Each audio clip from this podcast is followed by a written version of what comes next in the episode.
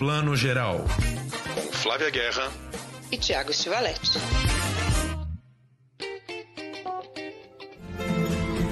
Velho mistério guardado no fundo das matas sem fim.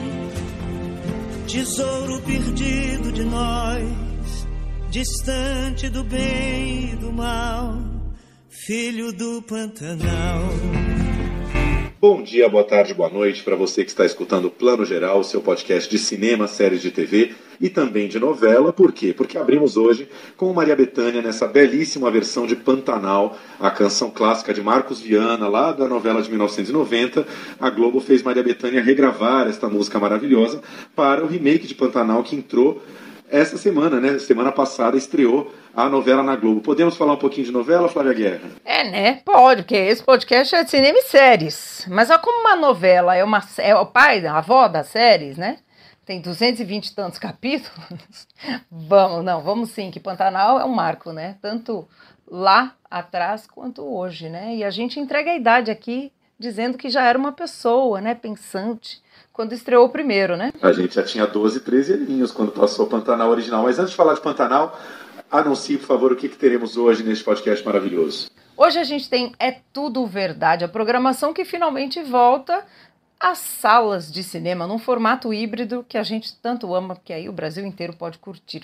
Tem também Águas Profundas, um thriller todo erótico do Adrian Lyne, um diretor aí que é especialista nesse gênero, com Ben Affleck e Ana de Armas, e também um ator aí que eu sei que o Thiago ama, Jacob Elordi.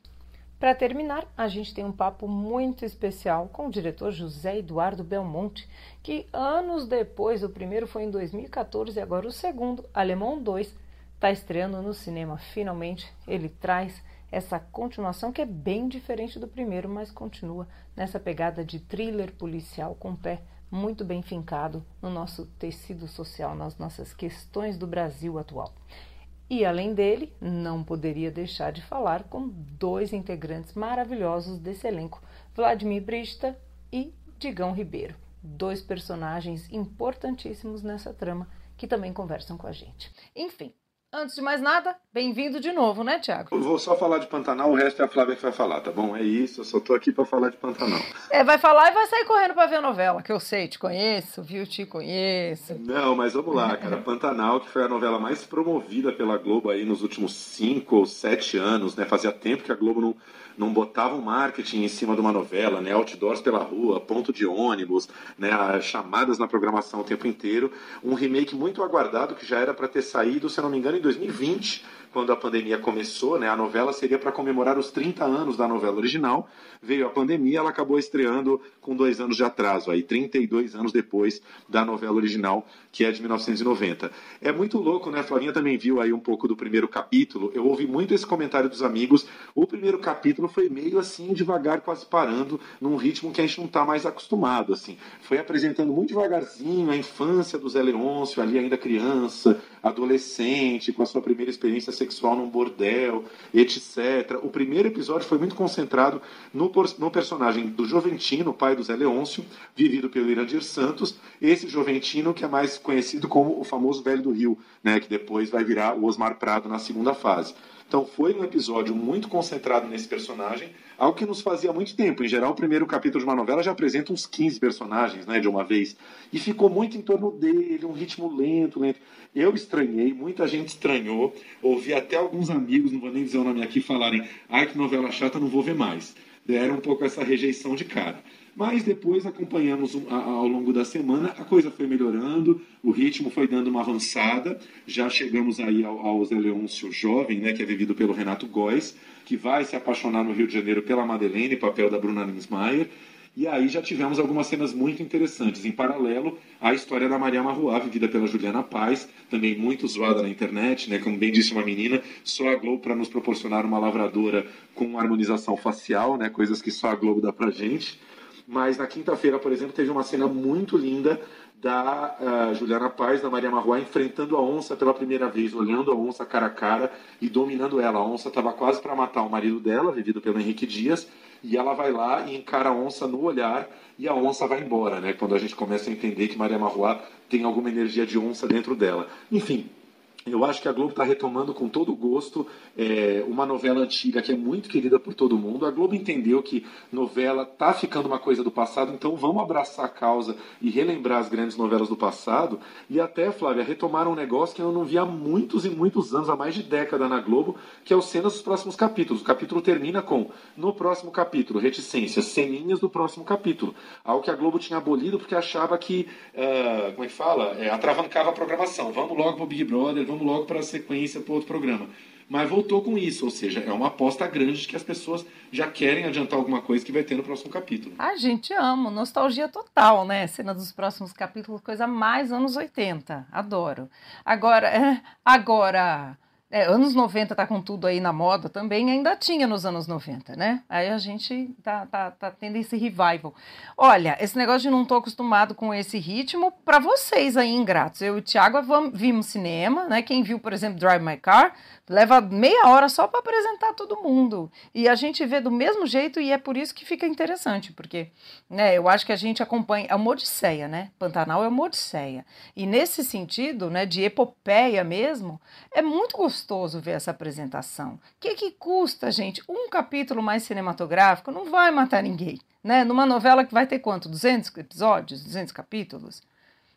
É, eu acho que né, é isso que faz a, a a grande característica de Pantanal que foi uma novela que quebrou paradigmas, né? Tanto que a minha novela preferida, que é Renascer, né, ela veio muito nessa esteira, nesses tempos mortos, nessa poesia, né? Então, assim, por que não, né? A, a, gente faz tanta coisa, vamos variar um pouquinho, né? Tanta novela. Pois é, e assim, é sempre bom lembrar, é muito curiosa essa história, né? Pensar que Pantanal é um projeto que era um projeto do coração do Benedito Rui Barbosa.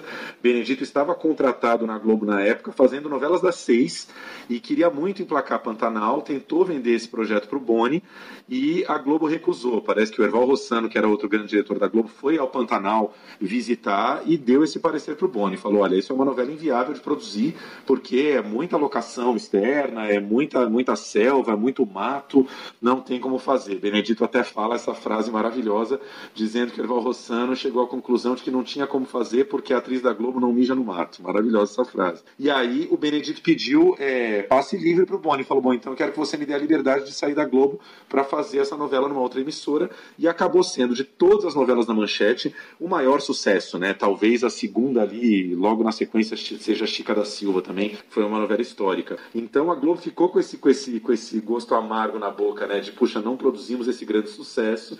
E agora, né, Manchete morta já há tantos anos, a Globo resolveu fazer essa grande homenagem. E aí é um, é um, é um time de direção maravilhoso, né? Rogério Gomes, o Papinha, que é um diretor que tem feito vários sucessos na Globo, acabou de, de encerrar contrato fixo, mas fez A Força do Querer, vários sucessos. É um super diretor.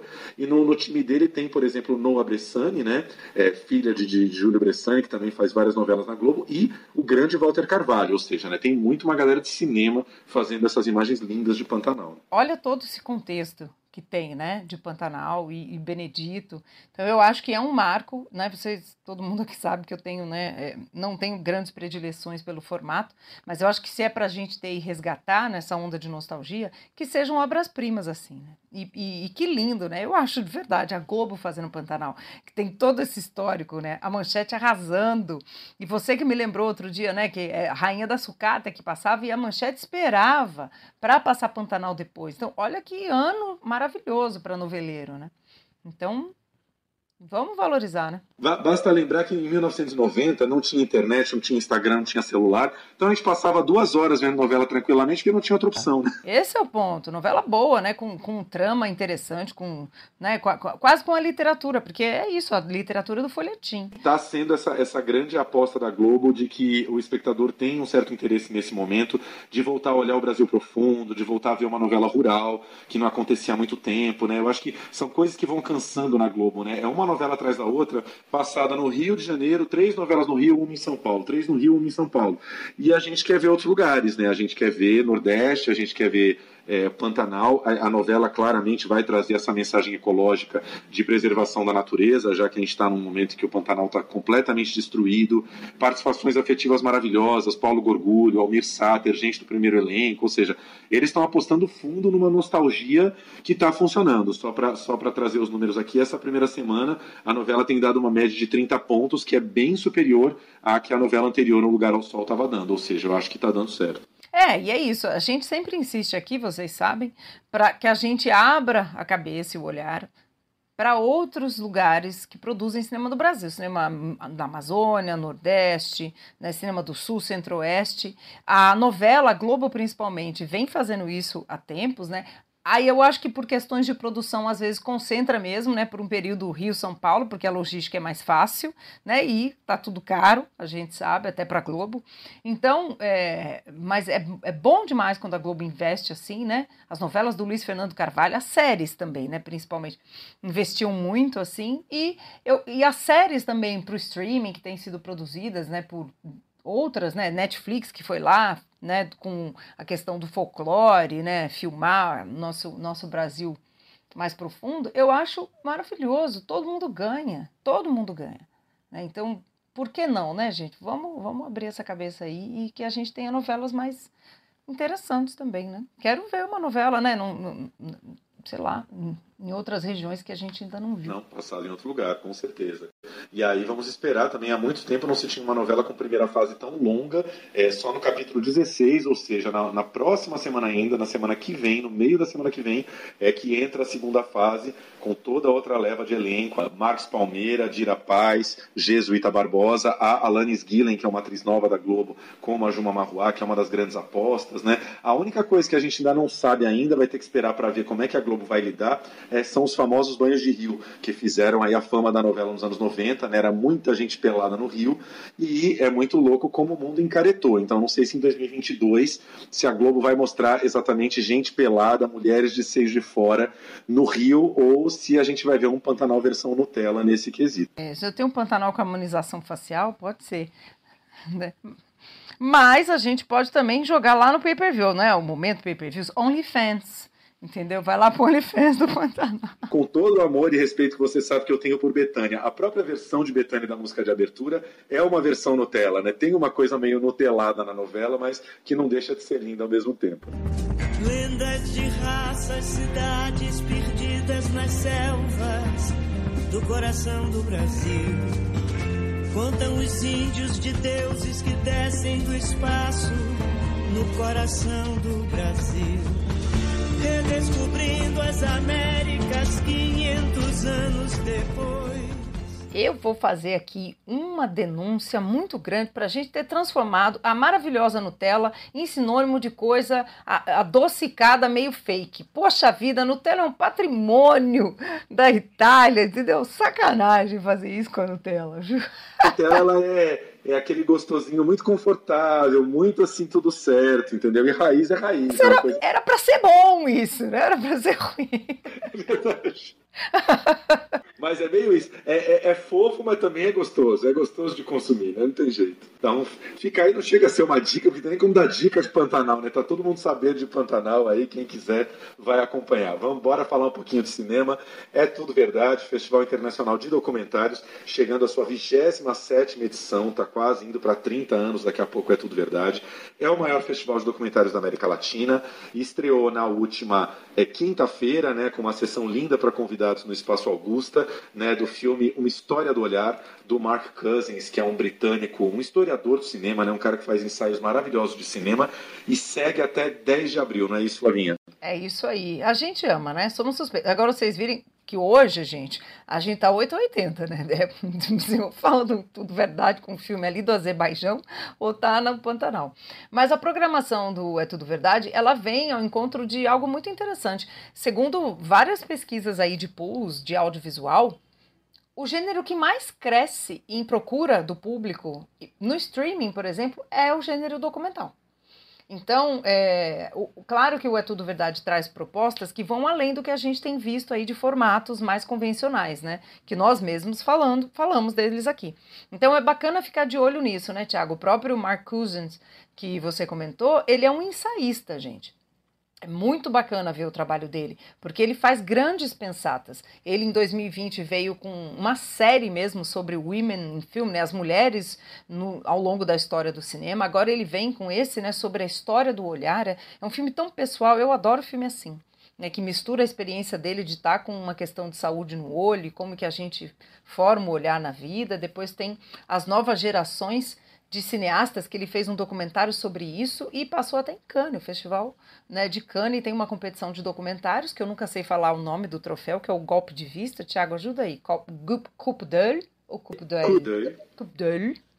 E entre outras coisas, tem, tem, vamos falar um pouquinho mais, mas é, acho que o É Tudo Verdade abre essa janela muito importante para a gente sobre a, a, ousadia no formato, né, Tiago? Sim, com certeza. E aí, como todo ano, assim, muito ligado é, ao que está rolando no mundo, ao que está pegando no mundo, né? Então, por exemplo, para entender um pouco melhor o conflito da Rússia com a Ucrânia, né? Um dos grandes destaques do último fim de semana foi o Navalny, né, que é um filme sobre o Alexei Navalny, né, esse cara que sempre foi um grande dissidente do governo do Putin e que sofreu uma tentativa seríssima de envenenamento, né, enfim, tentaram matar o Navalny, claramente isso foi é, algo do governo ou do que resta da KGB, enfim, né? Tentaram matar ele. Ele foi atrás das pessoas que o envenenaram, tentou descobrir quem o tinha envenenado e, e hoje está aí, continua né, lutando e, e, fazendo sua, sua grande crítica ao governo russo e mostrando quanto o governo do Putin não tem nada de democrático, não tem nada de bom governo, né? É uma ditadura sim, é, é um governo que não aceita nenhum tipo de dissidência, né? E aí esse canadense, que é o Daniel Rocher, resolveu fazer um filme inteiro sobre o Navalny. Então, por exemplo, foi um dos grandes focos que o festival lançou esse ano, está lançando, é sobre o Alexei Navalny. It's kind of stupid the, the whole idea of poisoning with a chemical weapon. What the f***? This is why this is so smart. Because even reasonable people they refuse to believe like, what? Come on, poisoned? Seriously? É um, é um nossa, é uma odisseia também, tô, tô com essa palavra hoje, mas a história do Navalny é surreal, né? Se a gente inventa uma ficção, o, pessoal vai dizer, nossa, que coisa forçada, o cara foi envenenado, sobreviveu, enfim. E é, e é muito, muito contundente com esse momento que a gente está. O É Tudo Verdade sempre traz, né? Esse ar do tempo. Mas dessa vez trouxe com força. Tem outros filmes aí que falam dessa questão. Né? Ucrânia, para a gente entender melhor, Rússia e toda essa conturbada história. Eu, eu também destaco aqui um filme que concorreu ao Oscar, né? Que é o When We Were Bullies, que é um filme que entrou ali, concorreu com o brasileiro, né? O, o Pedro Cos, que está em cartaz na Netflix, lembre sempre onde eu moro, né? A curta, melhor curta documentário. E o Quando Fazíamos Bullying, é assim que ficou em português e ele tem 36 minutos, curtinho, e conta a história de, de, desse cara, é, é, dirigido pelo Jay Rosenblatt, que ele era o bully. E ele conta a experiência dele de procurar os colegas dele, né, do, do ginásio, para trazer essas lembranças para ele entender, entendeu? Como é que ele que quem era esse cara assim? Então é interessante que a perspectiva, o eixo da perspectiva muda então e também a gente vai descobrindo aí os filmes do Oscar né? Não, não vimos muitos. I remember being a bit of an instigator. We all as a mass kept on running down the stairs and surrounded him kind of feeling guilty to this day that I did something like that quem ganhou nessa categoria na verdade foi um filme sobre a pioneira do basquete nos Estados Unidos, né? Que já era meio bola cantada, a gente já sabia meio que esse filme ia ganhar, mas é bom a gente ir conferindo outros, né? Com essa coisa de, de streaming a gente consegue ter mais acesso. Outra coisa que eu acho interessante, gente, deixar aqui uma dica que passou também nos festivais, circuito de festivais internacional, é o JFK revisitado através do espelho. É um filme novo do Oliver Stone sobre ninguém menos que o Kennedy. Pois é, o É Tudo Verdade ele tem um eixo que acaba acontecendo todos os anos, porque é, é um dos, dos, pilares né, da safra de, de, documentários todo ano, que são os biografados, né, pessoas ou grandes personalidades que merecem é, documentários em vários formatos, muitos em longa-metragem mesmo. Esse ano, por exemplo, a gente tem o Belchior, Apenas um Coração Selvagem, do Camilo Cavalcante da Natália Dias. Atenção que não é o Camilo Cavalcante pernambucano, é um outro Camilo Cavalcante, é quase homônimo, assim, Cavalcante com I, nesse caso, né, um retrato aí sobre um dos grandes cantores e compositores brasileiros que morreu em 2017.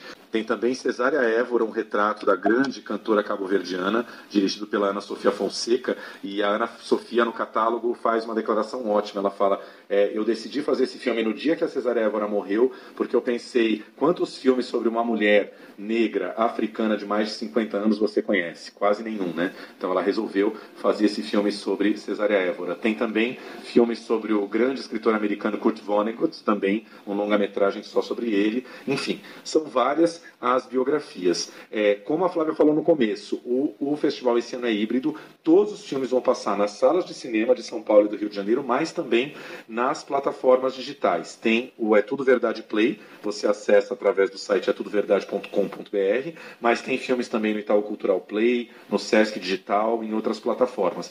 No site do festival, a partir dali você se direciona para onde cada filme é exibido e cada filme fica 24 horas uh, em cartaz, ou seja, um filme que entra, por exemplo, no dia 7 de abril, ele entra num determinado horário e fica 24 horas para ser visto. É demais, né? Eu acho que essa programação híbrida com essa democratização é maravilhosa, assim. Acho que a equipe do, do Tudo Verdade acertou em cheio nesse sentido.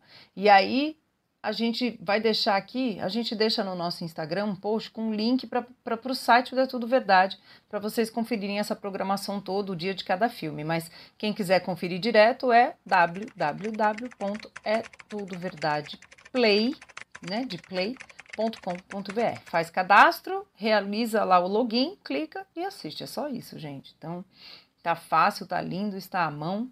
Destacando também essa sessão nova chamada Clássicos é Tudo Verdade, né, com filmes antigos, é uma sessão nova do festival que traz alguns grandes destaques, por exemplo, a história da Guerra Civil do Dziga Vertov, né? Dziga Vertov é aquele aquele russo, né, clássico do começo do, do século passado que dirigiu um homem com uma câmera e esse, a história da Guerra Civil, conta aí o desenrolar da Guerra Civil na Rússia, de 1918 a 1920, em 12 partes. Ou seja, é a história da Rússia, mas também ajuda a entender o imbróglio que estamos metidos hoje. Né? Sim, Dziga Vertov um dos maiores gênios, né? não só do documentário, como do cinema. Né? E a questão, a montagem russa deve muito a ele e a mulher dele também, e que era montadora dos filmes dele. E o irmão dele era, olha que maravilhoso, era fotógrafo, o homem que aparece filmando ali em Um Homem com a Câmera. Quem não assistiu no YouTube, você acha fácil.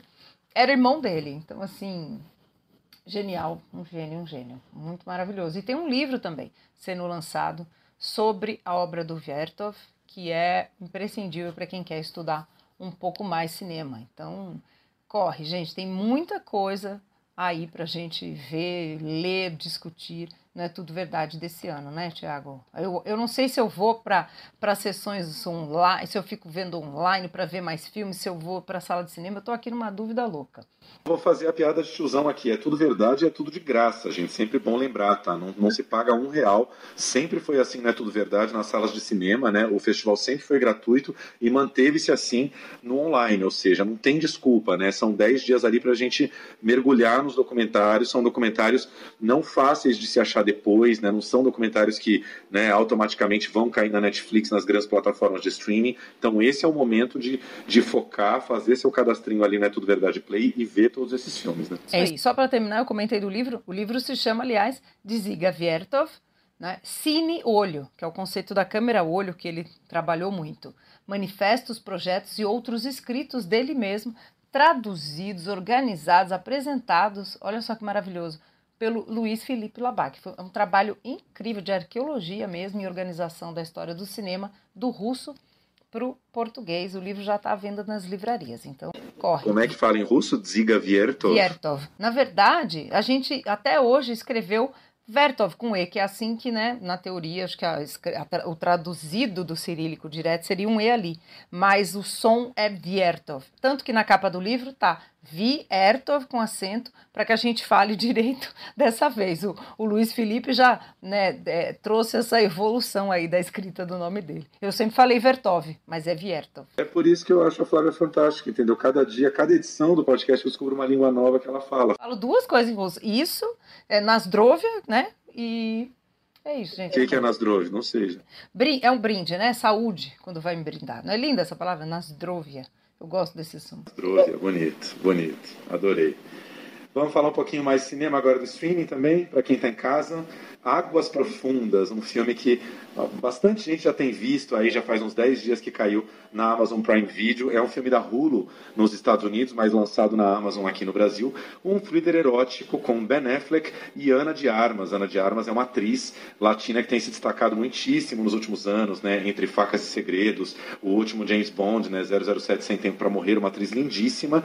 E Águas Profundas tem direção de Adrian Lyne, gente. Adrian Lyne é um, é um é assim, é, é alguém que vive na cabeça dos cinéfilos desde os anos 90, desde a época de Pantanal, a gente amava também Adrian Lyne, né? Porque é o cara que simplesmente dirigiu Atração Fatal, né? Um clássico com Michael Douglas e Glenn Close, dirigiu Nove Semanas, Nove Semanas e Meia de Amor com Kim Basinger e Mickey Rourke, e antes disso ainda dirigiu o grande Flashdance com Jennifer Beals, né? Só por esses três filmes, Adrian Lyne já é né, alguém assim muito forte na cabeça dos cinéfilos. Hoje Adrian Lyne está com 81 anos, é meio na mesma pegada do Paul Verhoeven, né? Esses grandes diretores dos anos do, do, diretores dos anos 80 que ainda estão na atividade. E dirigiu esse filme em que Ben Affleck e Ana de Armas fazem um casal desses muito cabeça aberta, muito, né, assim, para frentex, que vivem um relacionamento aberto. Dão festinhas na casa deles, assim, muitas festinhas com vários amigos, em que ela principalmente bebe, se anima, não sei o quê, e começa a dar em cima de rapazes jovens, some com eles no meio da festa. Os outros convidados ficam meio incomodados, vão lá meio cutucar o personagem do Ben Affleck, pô, você não liga? Não, eu não ligo, tá tudo bem, tá tudo certo nesse relacionamento aberto. Só que não, né? O personagem do Ben Affleck, o Vic, começa a acumular um ciúme doentio da esposa, né? Dessa esposa que, que tá o tempo inteiro flertando e tendo romances com casos com, com rapazes mais jovens, até que ele começa a agir, né, Flavinha? É mais ou menos isso. É, né? É, é assim, é, piada, é, piada não, é crônica de, um, de uma né, tragédia anunciada. Porque né, o filme já começa com essa tensão toda. O que é interessante, né, Tiago? Porque é, a gente já sabe que o clima ali de, de, de incômodo está estabelecido, mas ao mesmo tempo, como eu não tinha nenhuma ligação, né, ele já começa nesse clima de incômodo e a gente não tem nenhum apego afetivo com nenhum dos dois eu acho todos eles muito chatos. Gente chata, não quero ser amiga, irritante. Mas né, a gente tem que entrar, embarcar ali nessa jornada desse casal, como se a gente já tivesse alguma empatia com eles, porque eu fico meio naquele momento, morre todo mundo, entendeu? De muito amarga, porque eu acho eles muito annoying, para usar uma palavra em inglês. Why are you the only man who wants to stay with me?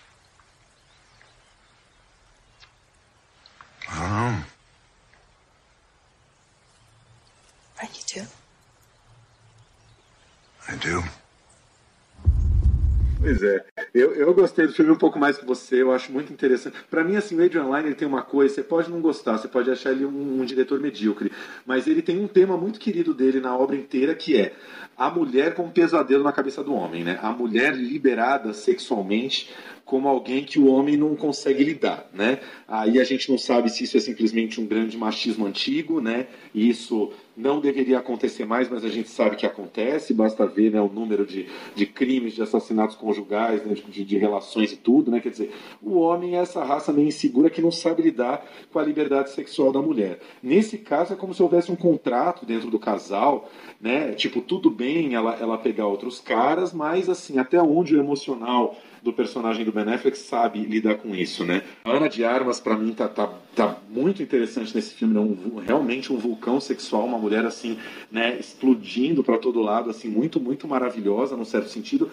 E o Ben Affleck, cara, engraçado, né? Você sabe disso, nunca fui fã, sempre achei um picolé de chuchu em todos os papéis, mas tem me chamado a atenção recentemente. No último duelo, Ridley Scott, ele tá muito bem, e nesse filme, de novo, ele, ele, ele manda muito bem como esse cara que tá ali segurando uma onda, ele tá, ele tá, tá fingindo que tá tudo muito bem, mas você vê no olhar dele que a coisa tá explodindo por dentro, assim, né? A questão é que ali, para a última meia hora final, cara, o desfecho é todo muito errado, assim. É um desfecho, assim, bem de filme de supercine da Globo, assim, né? A coisa vai para um lado que não precisava. Mas não deixa de ter umas pequenas ousadias. Uma das que eu gosto muito no filme é a personagem da filha, uma menina que tem ali seus 6, 7 anos de idade e que claramente está do lado do pai. Essa filha está entendendo que a mãe é uma pessoa liberada sexualmente, que está saindo contra os caras. Ela não quer que, os, que, que, que o pai e a mãe dela se separem e ela começa a jogar perigosamente do lado do pai, que já é uma grande ousadia, né? Uma criança começar a fazer um papel minimamente ativo na história desses dois. É, eu, eu não sei se, eu preciso pensar mais, é por isso que é bom que a gente conversa, a gente se entende. Se isso é uma ousadia, ou se isso é um pouco de forçação, porque eu sinto que essa menina é mais madura do que uma menina da idade dela seria. Sabe? Então, é, não, eu não sei até que ponto essa criança me convence ali. É, não que não, não haja, não, é? não, não existam crianças assim, mas eu acho ela um pouquinho madura demais, assim. Até, até tem um comecinho ali em que ele fala isso, ah, essa menina é superdotada, ela que nem sei se ela vai querer fazer faculdade, porque ela já é tão superior a tudo, né? Mas é, eu acho que eu vou rever, meu Deus, será?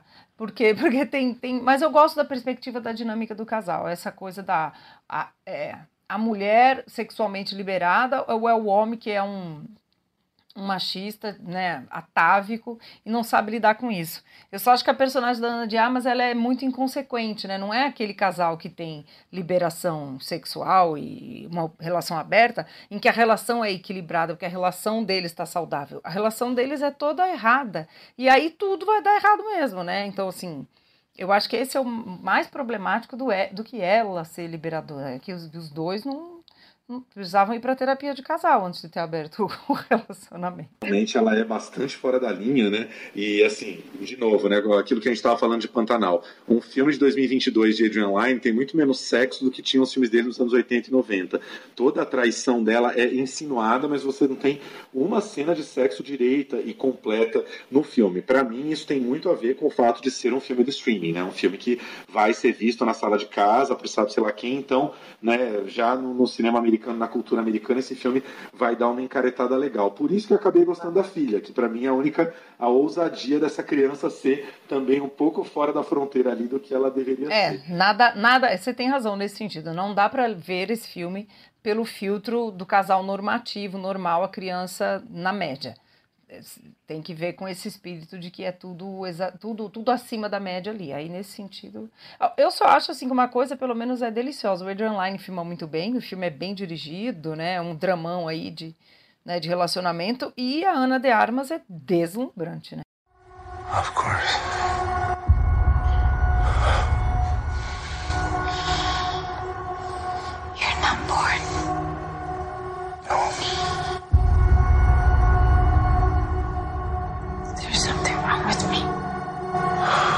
Algumas curiosidades que a gente não comentou aqui. É, Águas Profundas é um livro da, da grande Patricia Highsmith, a mesma escritora britânica que deu origem aí ao talentoso Ripley, todos os filmes de Ripley, né, que a gente tem maravilhosos, né, desde O Sol por Testemunha do Alain Delon, enfim, né, é uma escritora de, de thrillers muito querida pelos cineastas e roteiristas, né, e é, olha que louco, esse filme, é, essa história já teve um filme francês de 1981, estrelado por ninguém menos que a Isabelle Huppert, um diretor é, menos conhecido aí, o Michel Deville, é, fez esse filme em que a Isabelle Huppert vive o papel da Ana de Armas. Né? Por isso que eu amo Isabelle Huppert. Né? Ela nunca foi exatamente a bombshell, a grande mulher fatal, mas quando ela quer, ela é mulher fatal, quando ela quer, ela é uma senhora. Ela faz o que ela quiser desde sempre e Isabelle Huppert parece que não tem idade. Né? Ela, vive, ela fez esse filme em 1981, em 2016 ela fez o L, ainda super sexual, e bora lá, né?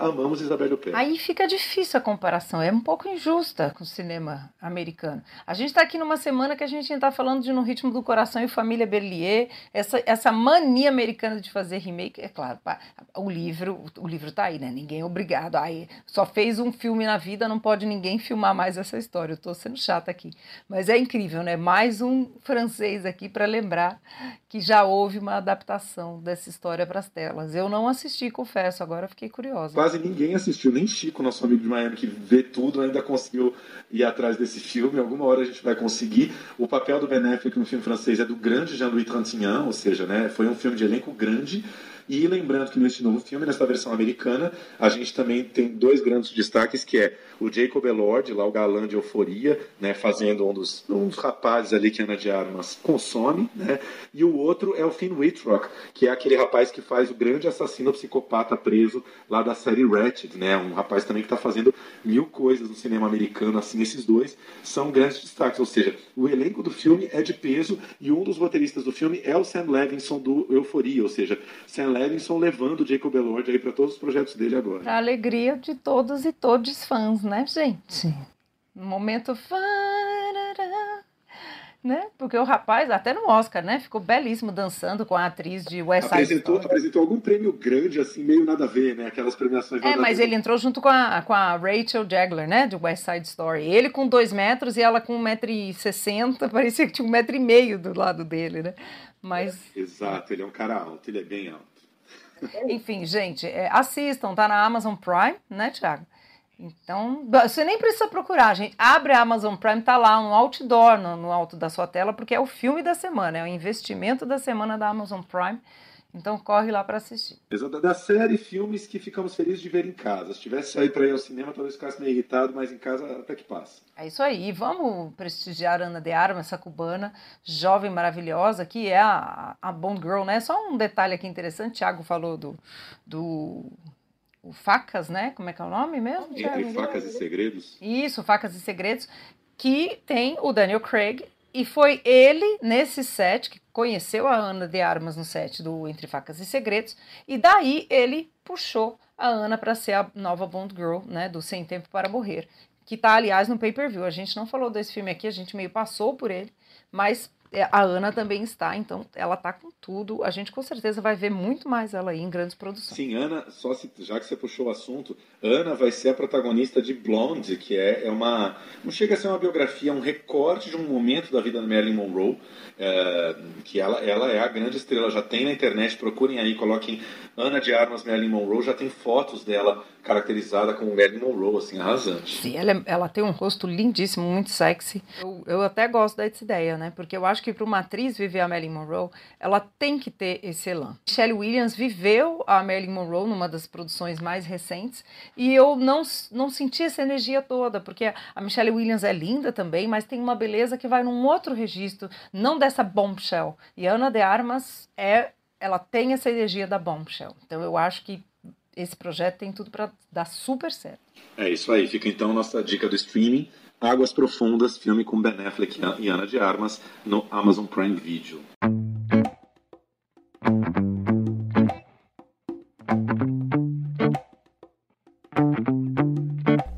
E agora, como prometido, na segunda parte desse nosso podcast, nossa edição 95, vem aí uma conversa com o diretor e dois atores importantíssimos de Alemão 2. O diretor é José Eduardo Belmonte, que tem aí um currículo extenso no cinema brasileiro e transita muito bem entre o cinema de autor, projetos mais autorais, projetos mais comerciais, mas sem nunca perder de vista a questão do Brasil, o Brasil de hoje, a questão do Brasil contemporâneo, nossas mazelas, nossos problemas sociais e sempre humanizando muito bem seus personagens. É isso que ele faz aqui no Alemão 2, até mais e mais bem acertado do que no Alemão 1, que é de 2014, que já trazia essa questão da, da presença policial e do embate desse atrito dos policiais com a questão do tráfico, com chefes do tráfico e também com toda a engrenagem aí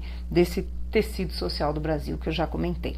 O Belmonte, dessa vez no Alemão 2, traz novamente um grupo de policiais que precisam que fazer uma ação né, especial no complexo do Alemão. O policial civil, que é o Machado, e os seus comandados. Machado é vivido por Vladimir Brista, um ator super experiente que encara também esse policial muito experiente, muito ético, e eles né, executam uma missão secreta. Eles querem prender, precisam prender um líder do tráfico de drogas ali do alemão. É um grande líder vivido pelo Digão Ribeiro, que é o soldado. E é muito interessante como a gente vai vendo toda a questão da inteligência da polícia, né? E também o grande poder, quem é que manda de fato nessa guerra do tráfico no Brasil? Eu acho que isso é interessante. O filme nunca perde de vista essas entrelinhas dessa questão. É um thriller policial, é tenso, é bem dirigido, tem muita ação, tem um elenco que vai, além do Vladimir Brista, vai de Gabriel Leone, Leandra Leal, Aline Borges, Dan Ferreira, até a maravilhosa lenda do nosso cinema Zezé Mota, a Mariana Nunes, que é uma atriz incrível, cada vez faz mais projetos interessantes, entre outros. E aí, Digão, que é muito importante nessa trama é um ator que está despontando, Digão Ribeiro. Fiquem de olho nele, ele ainda vai fazer muita coisa boa e aqui ele tem um personagem potente, mas nunca desumanizado. Esse é o ponto mais interessante dessa trama. O Vladimir Brista, que faz o Machado, e o soldado, que é o personagem do Digão, eles têm um embate muito interessante. Não é necessariamente uma relação de amigos, mas eles são confrontados, se confrontam e reconhecem o humano em cada um. Isso eu acho que é um grande acerto desse filme.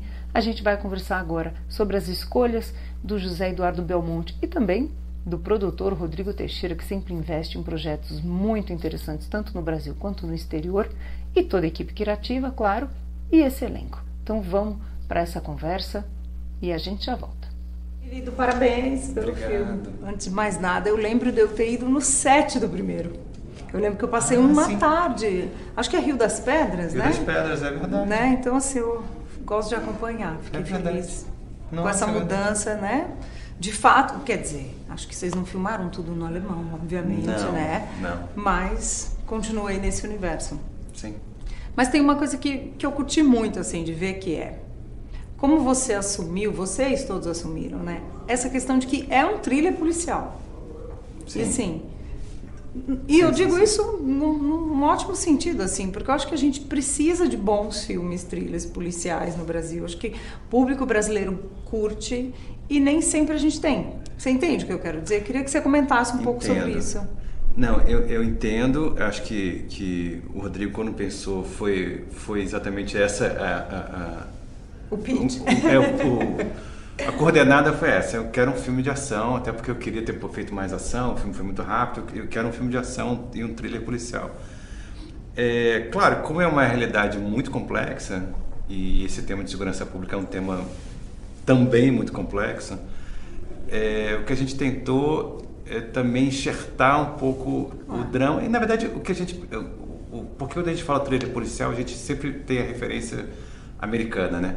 A gente sempre e, e às vezes eu vejo que as produções emulam o cinema americano.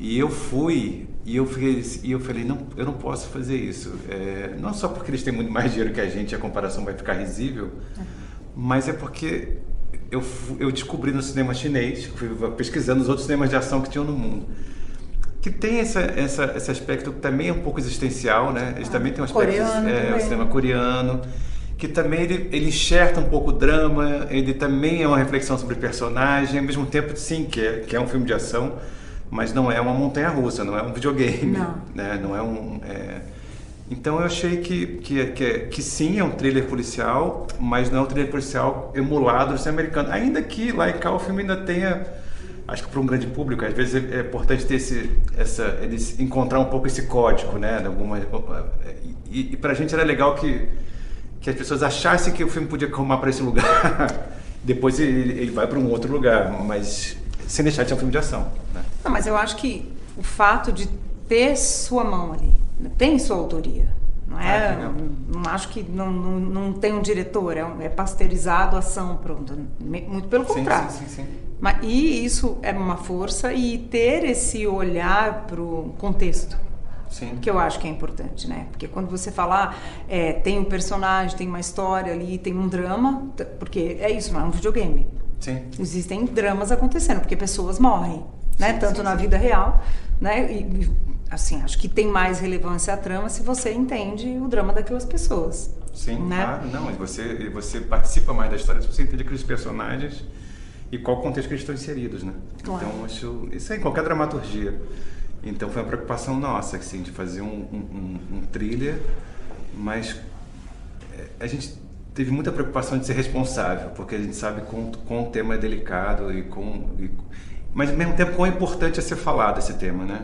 Claro. É, eu estava conversando uma vez com o Guel e o Guel falou, a gente conversou, eu falei, não, a gente não fala sobre segurança pública no cinema nacional, muito pouco, né? Assim, a gente até mostra algumas cenas, mas a gente não fala. Então, eu falei, uma das coisas que eu quis fazer o 2 é, é que era essa oportunidade também. Dentro do cinema de gênero, né? Dentro do Isso. cinema que reverbera muito. É. É, tem um, é, hoje parece que é o segundo, é o segundo público de, é o segundo foco de interesse para o público, né? Esse tipo de cinema. É, e tem outra, outra questão, assim. é, eu não acho que vocês trazem, além do drama, segurança pública e o Brasil de hoje, né? Sim. Milícias, corrupção, Sim. né? E esse nosso caos social. Sim, desigualdade social. É, e, e fazer um filme mais focado nisso é uma opção. Fazer um thriller só pelo thriller é outra. Quando você junta, fica mais complicado, né? Poxa, Não? se fica. Foi uma equação super complicada. Assim, a gente trabalhou bastante em todos os processos da filmagem, desde o, o roteiro foi muito discutido, o roteiro foi muito trabalhado. É, e eu tenho que agradecer muito a produtora, porque eu faço isso, o elenco, quando entra, o elenco assume a autoria do projeto também, porque o elenco participa muito, o elenco propõe muitas coisas. E aí também a montagem, porque a montagem foi fundamental, né? Eu ficava toda hora discutindo com os montadores, porque é, é tentador numa cena de ação você você ser você ser contaminado pelo ritmo.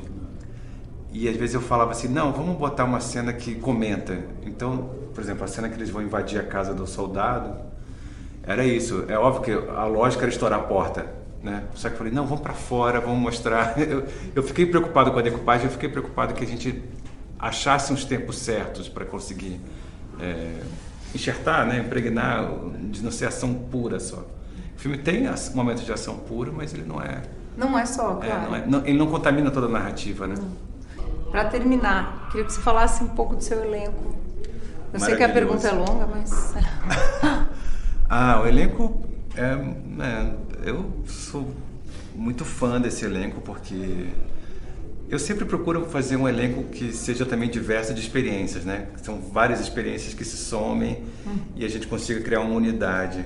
É, desde meu primeiro filme eu tentei fazer isso. Nada mais der certo é um filme que é muito marcado por isso. São vários, vários atores muito diferentes, mas trabalhando no mesmo, no mesmo time, assim, com, com, com uma irmandade, né? E aqui foi muito rico porque são experiências muito diferentes que se somaram, que se trocaram e que entenderam o tipo de atuação que eu queria, porque é isso também, é uma atuação muito física, né? Uhum. A gente está acostumado muito com drama, às vezes, né? Uma atuação, que é uma atuação muito psicológica. Ainda que o da Mariana tem mais nesse lugar da atuação psicológica, mas a gente tinha muito um trabalho que é isso, de corpo. É, eles se propuseram a fazer, tipo, é, propuseram ter um entendimento sobre isso, entender os códigos de gênero também, porque é isso, né? É um, é um gênero que, além de ser físico, tem todo um entendimento de precisão, né? de atuação, né? De, de como trabalhar o corpo. Então eu achei que eu só aprendo com elenco, na verdade. Eu sou, eu sou muito apaixonado por elenco, né? Eu gosto muito de trabalhar essa troca, essa experiência.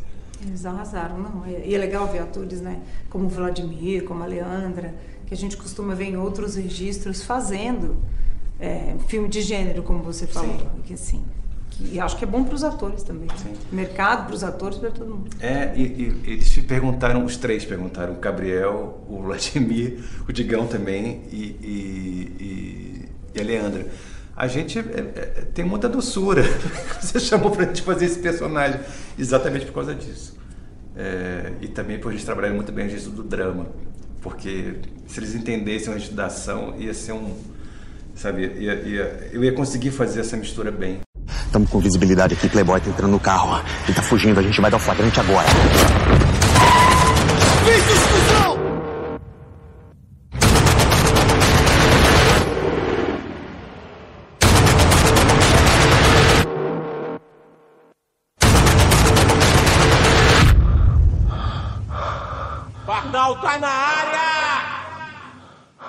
Queridos, foi uma, foi uma ótima surpresa, falando assim, fundo do coração, quando eu vi o filme. Porque eu vi o primeiro, aí eu fui ver o primeiro, né? a gente se olha, gente. Não, eu fui no set do primeiro. Quando eu digo eu vi o primeiro, eu vi o primeiro sendo feito, lá no Rio das Pedras. Eu fui em Rio das Pedras. E você vê que é velho, sou velha, tá vendo? Isso. E não, o, que eu- quando eu digo isso é no sentido que eu acho que o Belmonte, a equipe, o Rodrigo assumiram essa, esse caráter de thriller policial mas que tem densidade, né? Tem vocês, tem um elenco, tem história, tem personagens assim ancorados, assim. Então isso é uma impressão minha que eu curti muito, assim. Aí o Belmonte agora me disse uma coisa que eu adorei, que ele falou que vocês viraram para eles e disseram que vocês eram muito doces pro, pro papel, né? Pra, pros papéis. Eu adorei que ele falou isso, porque realmente eu também não esperava. Assim. Você eu não conhecia bem, você a gente acompanha. Mas eu senti isso também, então eu queria que vocês comentassem isso, assim, né? Um filme que tem essa pegada de ação, tem a violência, que é muito brasileira, mas que tem doçura. É. É. Digão. Porque ele tá jogando, porque ele já comentou sobre isso agora. Ele Vocês quem, viram que eu fiz ele quem sim. É. ele quem chegou pro Belmonte falou que é, você juntou esses, você juntou esse aqui porque você queria um filme mais doceio, né? Assim, é. é porque eu acho que Não esse- é uma escalação tão, tão provável, digamos assim, né? E tem e, e é isso assim, eu acho que foi um desafio pra gente porque tinha um lugar muito denso mesmo, sabe? Tem, tem um lugar de responsabilidade na fala, não é um entretenimento. É um filme que não pode e não, e não vai ser. A gente não pode deixar que seja só um entretenimento, um, um blockbuster, um, um, favela movie para as pessoas assistirem sessão da tarde, tipo adrenalina. Porque ele carrega uma, uma questão muito real, assim. Eu acho que a nossa sensibilidade que foi o ponto-chave para isso. Porque se a gente não tem esse lugar mais sensível, esse lugar mais doce de enxergar a vida um pouco mais de calma, a gente faz esse filme correndo, a gente passa pelas questões sem olhar para elas de, com cuidado, assim, sabe?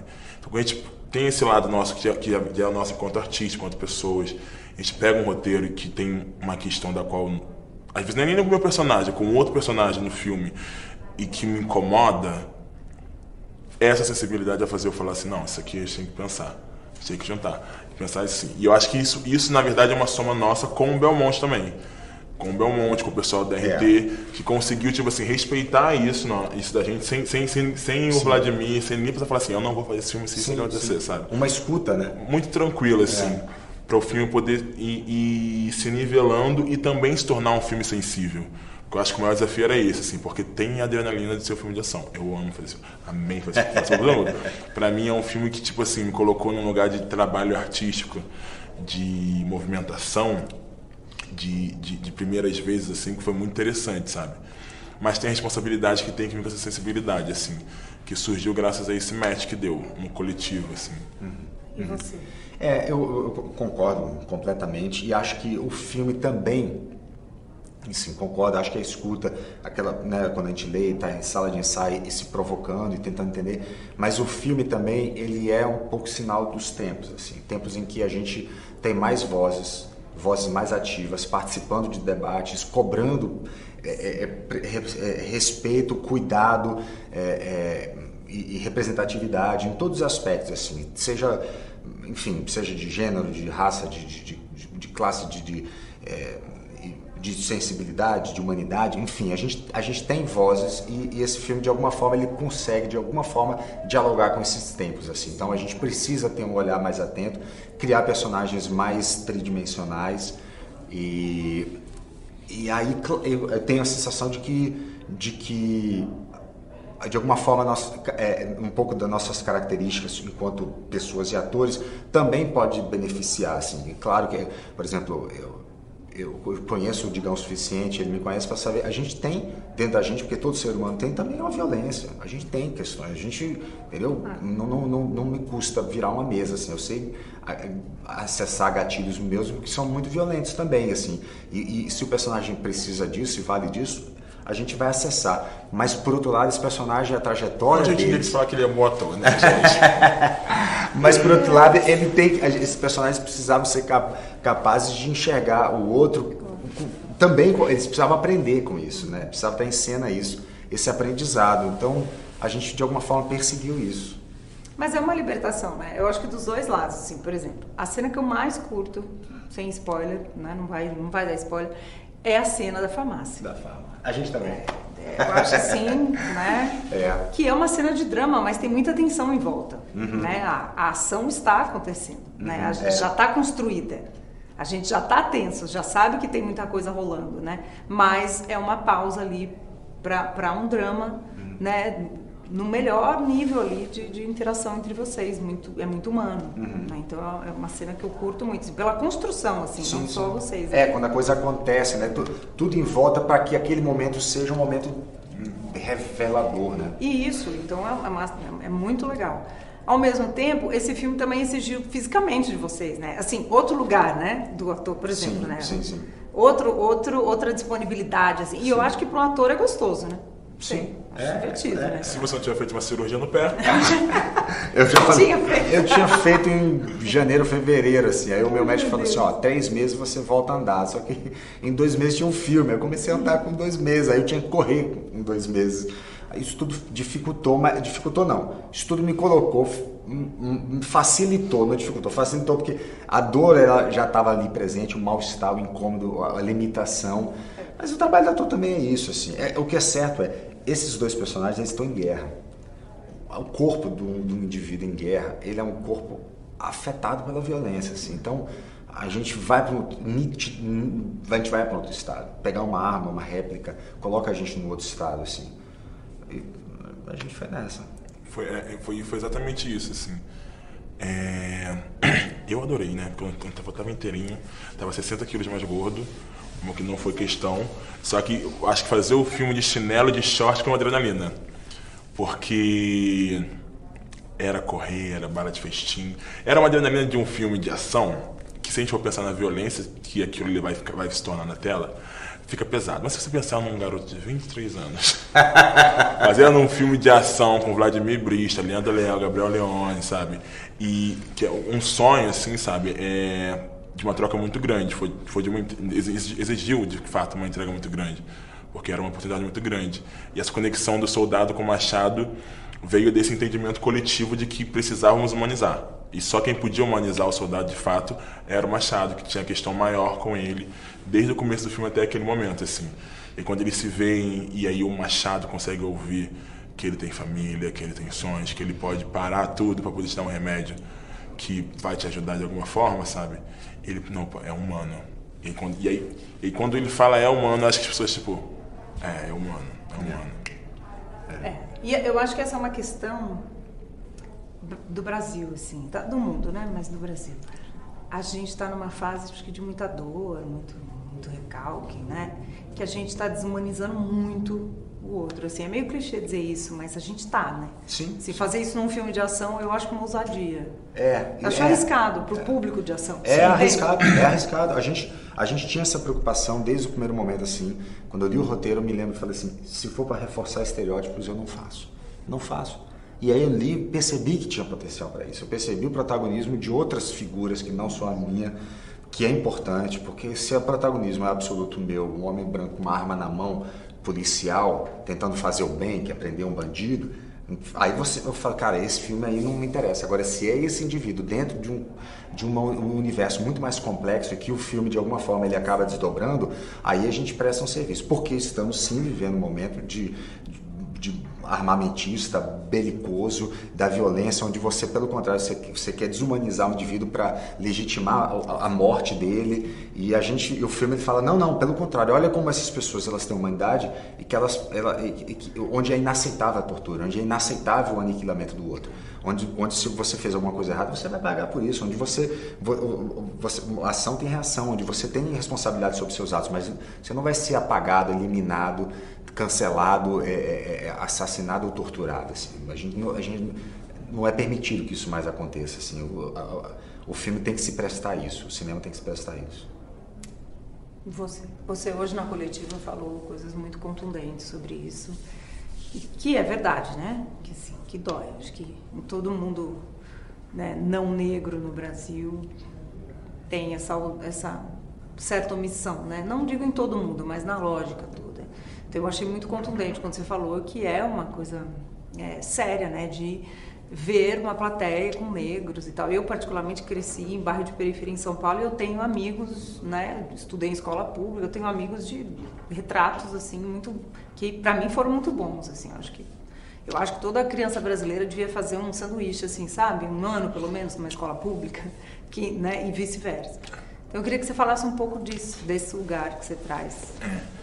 É, quando a gente fala sobre possivelmente o alemão ser o maior protagonista da história, a gente personifica ele na, na, na, na Mariana, é porque a gente está dando voz a essa galera que, tipo assim, que é palco para isso, sabe? Que é usada de certa forma para trazer prestígio a um filme que, se não assumir a responsabilidade de, do que está sendo tratado ali, do que está sendo dito ali, vai estar se aproveitando.